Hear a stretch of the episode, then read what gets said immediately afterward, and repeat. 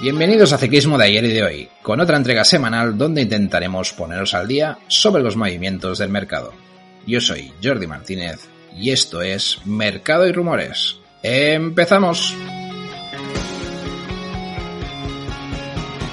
15 de junio de 2022, mientras Suiza, Bélgica y Eslovenia ultiman la preparación para el Tour, suena Tim Berens como nombre más importante de la semana y está en boca de todos.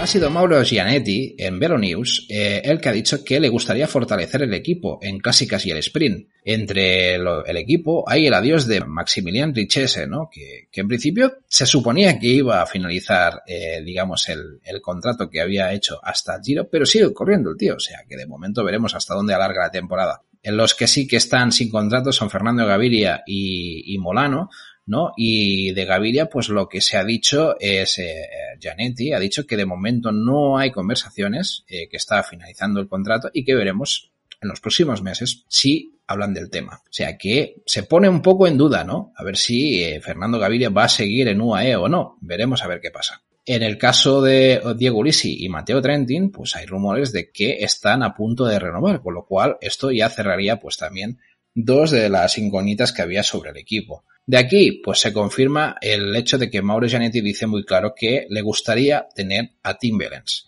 Así que, bueno, un poco la cosa queda aquí. Es un equipo eh, donde eh, es evidente que hay mucho interés en Tim Wellens, que podría ser además un líder para, digamos, eh, de lujo para el tema de las clásicas y aparte que sería un buen complemento para el trabajo de las vueltas, ¿no? Machín, ya lo ha dicho claro alguna vez, es un súper, súper ciclista, con lo cual eh, hay bastante interés de Machín también en el, ciclista. En el caso de las clásicas, pues bueno, Tim Williams vendría a sumar a un equipo donde ya hay George Bennett, Alessandro Covi, Mark Hirschi, y podríamos incluso incluir a Juan Ayuso y luego veríamos la renovación de Diego Ulisi, ¿no? O Mateo Trenti, sería un poco el equipo de clásicas. Es evidente que Tim Wellens encajaría a la perfección en este equipo y quedaría pie a, que pudiera ser uno de los líderes, ¿por qué no?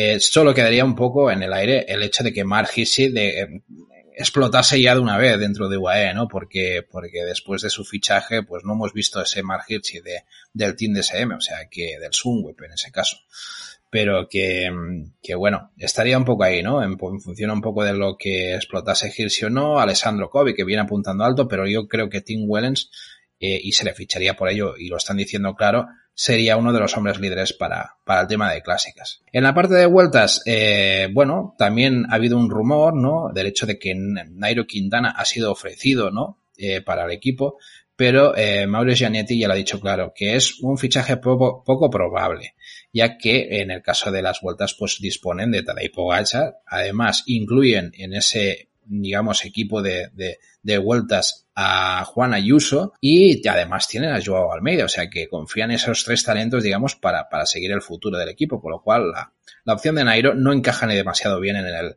en el equipo, ¿no? Y es evidente que, bueno, el equipo pues eh, quiere reforzarse tanto en clásicas como sprint, con lo cual pues es un, es un rumor un tanto incierto, ¿no? El de Nairo Quintana en este caso. Así que nada, el UAE, eh, de entrada, ¿qué podemos decir? Que se está convirtiendo en un equipo más fuerte, ¿no? Y sí que es verdad que suyos son los grandes fichajes de estos últimos años, ¿no? Cada temporada están sonando nombres muy fuertes siempre.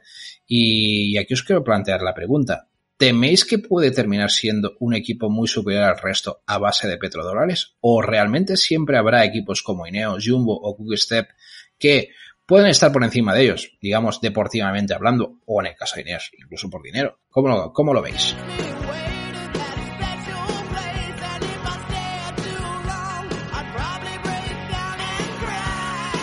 Y no nos vamos de loto porque eh, ha habido esta semana eh, especulaciones, o bueno, ya casi confirmaciones a través del diario flamenco de la Geniusblad de que Arnaud Deli está a punto de extender el contrato un año más. Su contrato era hasta 2023 eh, hasta el momento y parece que lo podría renovar hasta 2024. Hay un acuerdo verbal ya y que de cara a la semana que viene podría ser ya rubricado la firma de esta extensión. Recordamos que Arnaud Delis es un ciclista de 20 años y que está siendo la revelación de la temporada. Eh, ha conseguido ni más ni menos que 6 victorias y está siendo el artífice de la posible remontada del Lotto Soudal en el, en, el, en el tema de los descensos del World.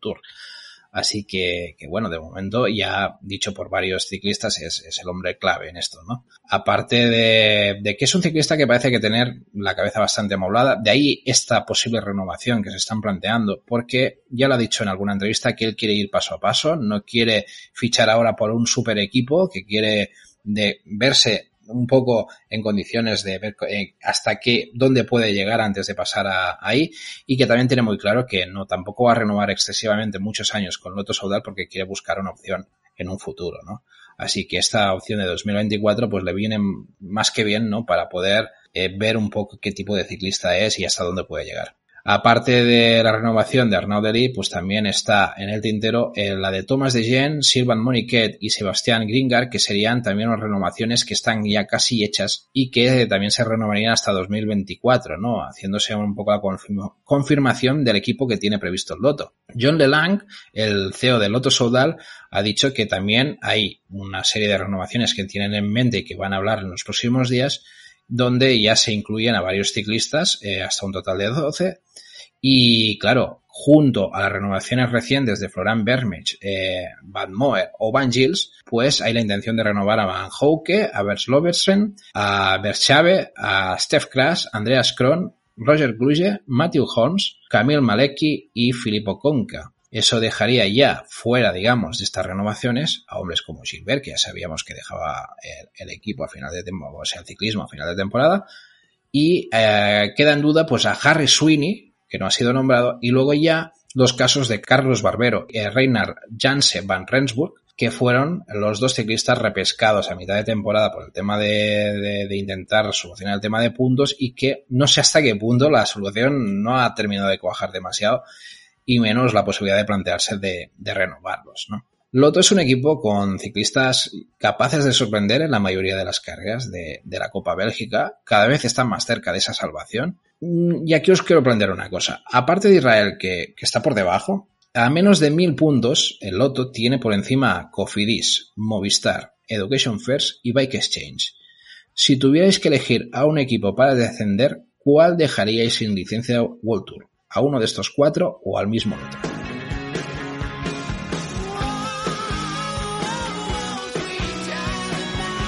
Y esta semana también se ha hablado de un hombre de peso dentro del pelotón, eh, aunque eh, con sus años, ¿no?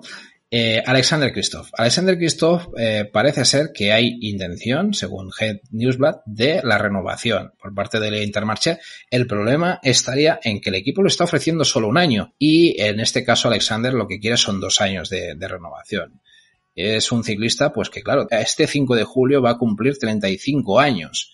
Sí que es verdad que ha tenido una temporada bastante decente, ha conseguido tres victorias al arranque de temporada, con lo cual lo coloca pues en una temporada que dentro de lo que cabe la primera de Intermarché no ha estado del todo mala, ¿no? Con lo cual Intermarché estaría con intención de renovarlo, aunque, claro, dos años ya son palabras mayores, ¿no? En este caso, pues parece que también hay rumores de que Cofidis podía estar interesado. En el caso de Cofidis, de momento se ha hablado poco del equipo. Eh, de momento, bueno, ha sonado un nombre muy importante que es Guillaume Martin, que, no se sabe realmente si puede hacer una salida del equipo o no. Veremos qué es lo que pasa, eh, pero bueno, yo lo veo complicado. Y luego, pues nada, como sprinters está Shimolai, eh, Consony y sobre todo Brian Coquar, con lo cual, no sé, ahí tenía que encajar eh, Alexander Christoph entre esos ciclistas, ¿no?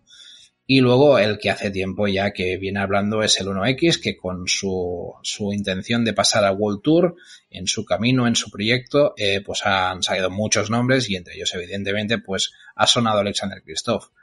Veremos hasta qué punto esto es viable o no es viable. Es una opción más que tiene encima de la mesa Alexander Christoph. La pregunta que yo me hago es si es demasiado pronto, ¿no? Para, para el 1X, porque de entrada lo que es el, en el tema del ascenso al World Tour, yo creo que lo tiene complicado ahora mismo y seguramente se lo tendría que plantear a próximos años. De hecho, el equipo medio ha insinuado más esto, ¿no? No sé. Lo que es evidente es que Alexander Christoph podría ser, pues, una, la primera gran figura, ¿no? De, de un equipo como el 1X y podría ser el primer, primer, primer pequeño paso, ¿no? Para intentar convencer a otro tipo de, de, ciclistas. Y aquí os dejo la pregunta. ¿Cuál crees que sería la, me, la mejor opción de equipo para Christoph? ¿Intermarché, Cofidis o el 1X?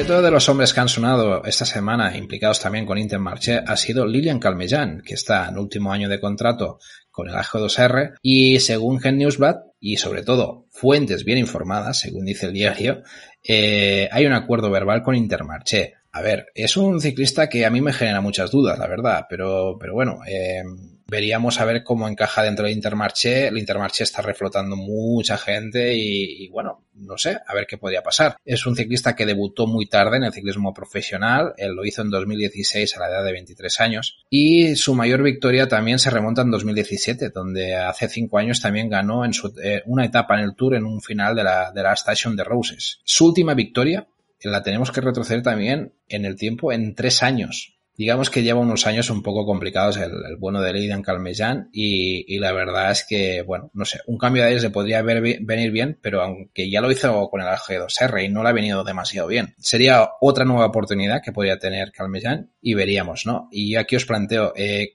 ¿creéis en la posibilidad de que Calmellán eh, vuelva a ser imagen de lo que fue en 2017?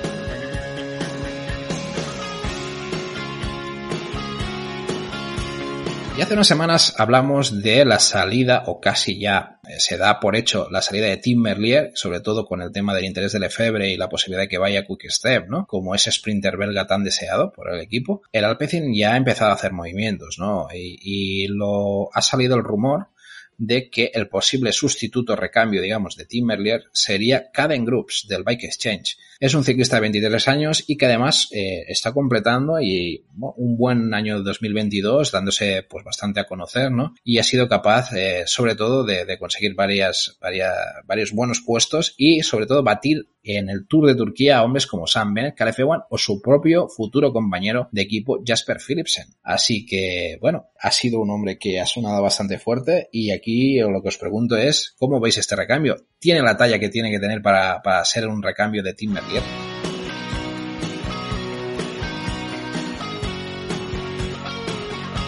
Nos acercamos al final del episodio y es momento de hacer un repaso rápido al resto de noticias y rumores. La primera de todas, la despedida de Ilnur Zakarin, ¿no? Que anuncia en Instagram que, que después de quedarse sin equipo con el tema de la guerra de Rusia, que estaba en el Gazprom, pues lo deja. Deja, cuelga la bici y se va a dedicar al club Inex, que, que es para amantes del ciclismo, así lo dicen, y es una empresa que organiza eventos deportivos, con lo cual se va a centrar en eso y se olvida totalmente ya del ciclismo después de varios años, ¿no? Y luego, pues tenemos el caso de Pernil Mathiesen, eh, una ciclista de, de, 24 años que estaba corriendo en el Cofidis femenino y que dice adiós al ciclismo.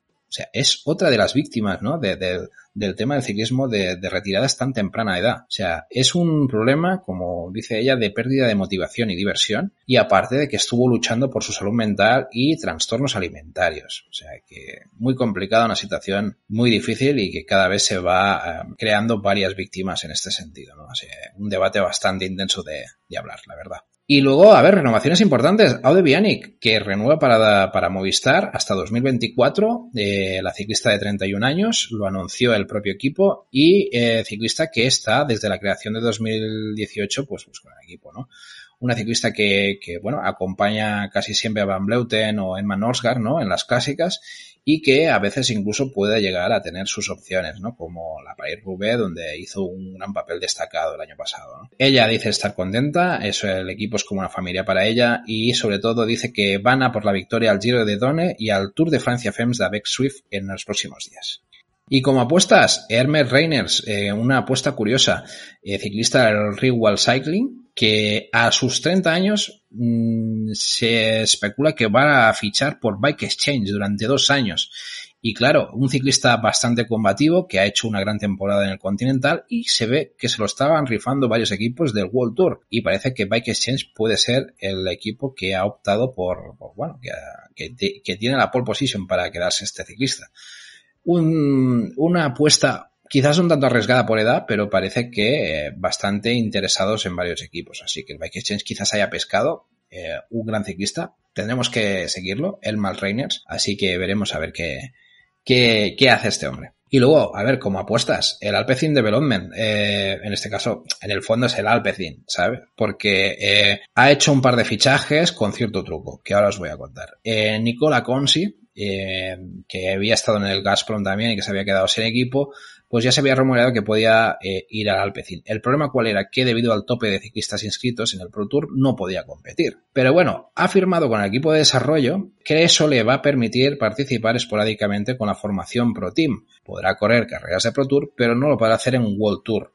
Con lo cual, pues eh, eso le da esa posibilidad de, de, hacer ese pequeño salto de vez en cuando con el Alpecin Phoenix. De hecho, ya ha debutado en ese Tour de Eslovenia, así que lo podéis seguir durante esta semana. Y otro de los hombres que también ha hecho la misma jugada, el Alpecin, ha sido Jason Osborne, que es un ciclista alemán de 28 años que quizás os suene por unas noticias que ya habíamos sacado alguna vez. Es un ciclista que es en realidad ex remero, ¿vale? Del deporte del remo y que, ojo, cuidado, mmm, poca broma, había sido campeón del mundo de remo y plata en los Juegos Olímpicos. O sea, que, que es un, un, gran deportista en remo. Lo que pasa es que, bueno, se participó en la UCI Cycling del eSports y fue campeón del mundo en 2020. O sea, que, que de ahí consiguió eh, poder ser stagiaire del Keone Quick Step y eh, estuvo ahí, digamos, en prácticas, ¿no? Lo que pasa es que no llegó a cuajar, hizo, llegó a disputar ocho carreras, poca cosita, y al final ha quedado libre. Con lo cual, pues bueno, curiosidades o no, ahora que de está con Alpecin, pues ha recaído al, equipo del Alpecin, ¿no? Contratándolo al mismo estilo que Consi, ¿no? O sea, fichándolo por el, equipo de desarrollo y permitiendo correr carreras Pro Tour, nunca World Tour. De esa manera podrá hacer lo mismo y participar esporádicamente con Alpecin Phoenix en carreras Pro Team. Y hasta aquí el repaso rápido. Recordad que si os ha gustado no olvidéis de dar el like y comentad. Hay muchas ganas de saber qué opináis. Y también podéis consultar nuestra página web del mercado que os dejaremos en la descripción. Pero antes de irnos, repasamos vuestros mensajes de la semana pasada.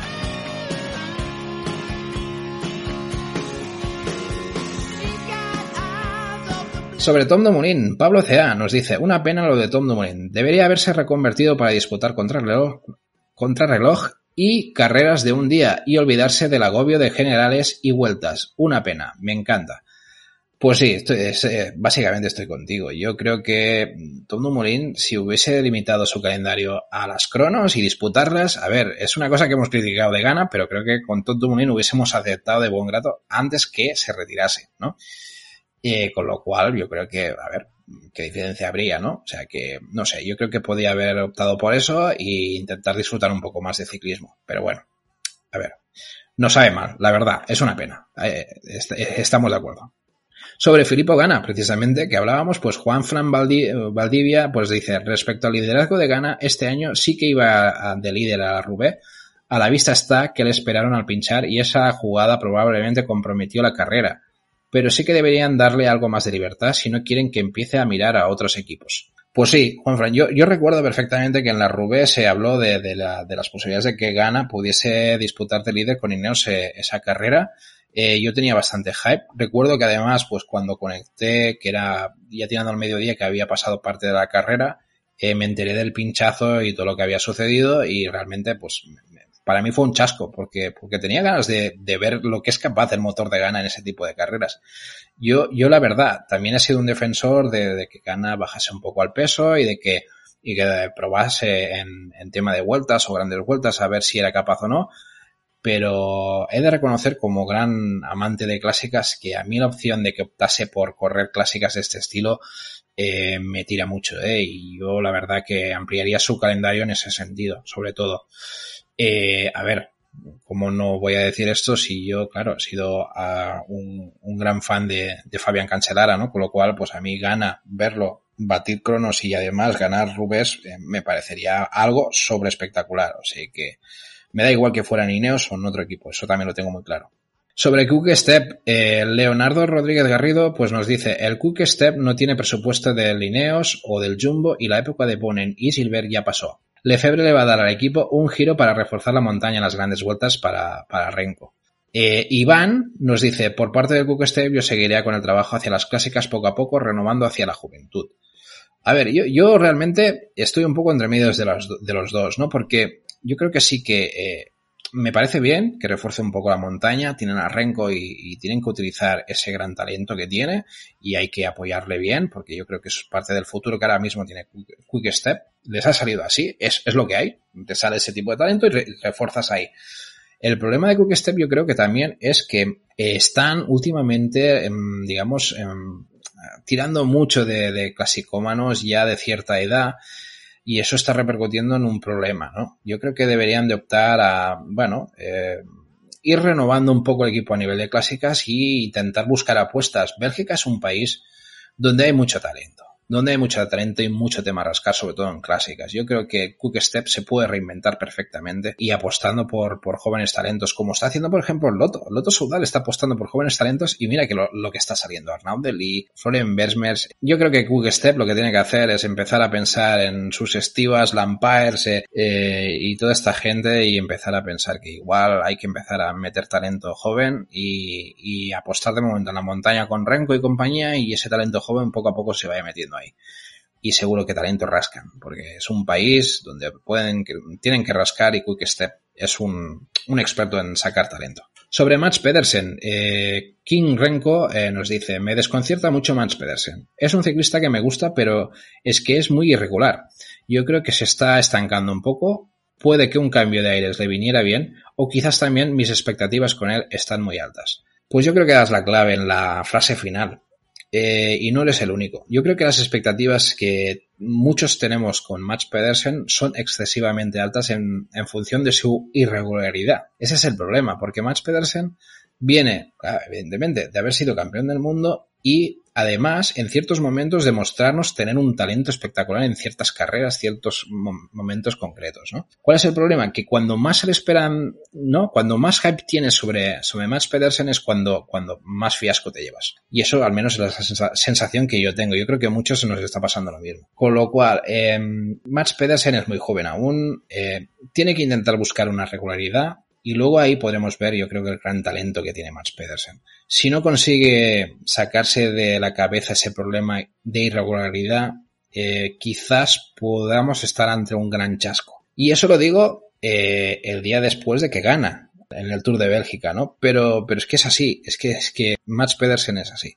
O sea que, eh, no sé, yo creo que el problema es ese. Expectativas muy altas y una regularidad demasiado exagerada. Sobre José Manuel Díaz y el Burgos, Iván nos dice, ah, me alegro por José Manuel y el Burgos, creo que es bueno para los dos. Totalmente de acuerdo. Yo creo que por poco que se pueda ver de José Manuel lo que pudimos ver en Delco, porque en Gazprom poco pudimos ver, eh, yo creo que puede ir muy bien a Burgos y, eso les puede beneficiar a ambos. O sea que, que esperemos, esperemos que encaje todo, que no haya cosas raras y que al final pueda participar en un calendario bastante bueno y, se ajuste a lo que tenía previsto Burgos. Así que, que quizás es lo más complicado, ¿eh? Ajustar un ciclista en un calendario que no tenías previsto. Em, a ver, esperemos. Esperemos que todo cuaje y podamos ver el talento de José Manuel. Sobre Tibot Ness, eh, Iván también nos dice, me encanta el tema de Ness y el Trek, espero que le vaya muy bien. Yo también, yo también. La verdad es que creo que está en un equipo que cuida muy bien el talento y que además eh, Ness, eh, los que venimos del ciclocross tenemos muchas ganas de verle. Sabemos que es un tío que pues, en, en sprints, en sprints eh, seleccionados el tío mm, tiene buena punta de velocidad y es peligroso y esperemos que pueda demostrar un poco esa calidad, ¿no? Poco a poco, irán poco a poco con él, pero bueno, poco a poco le tenemos que ir viendo el talento ese que algunos ya hemos visto en, en Ciclocross y que, y que también se estaba cuidando mucho. Y sobre mercado y rumores, eh, Ibai Ordax nos dice buen formato y mejor música. Pues muchas gracias Ibai y muchas gracias a todos los que nos habéis eh, puesto los comentarios, a Iván, a Kim Renko, a Leonardo Rodríguez Garrido, a Juan Fran Valdivia, a Pablo C.A y a todos los que nos dais el like y escucháis el, episodio. Así que, muchas gracias y, nada, espero que la música de hoy, Ibai, también te haya gustado.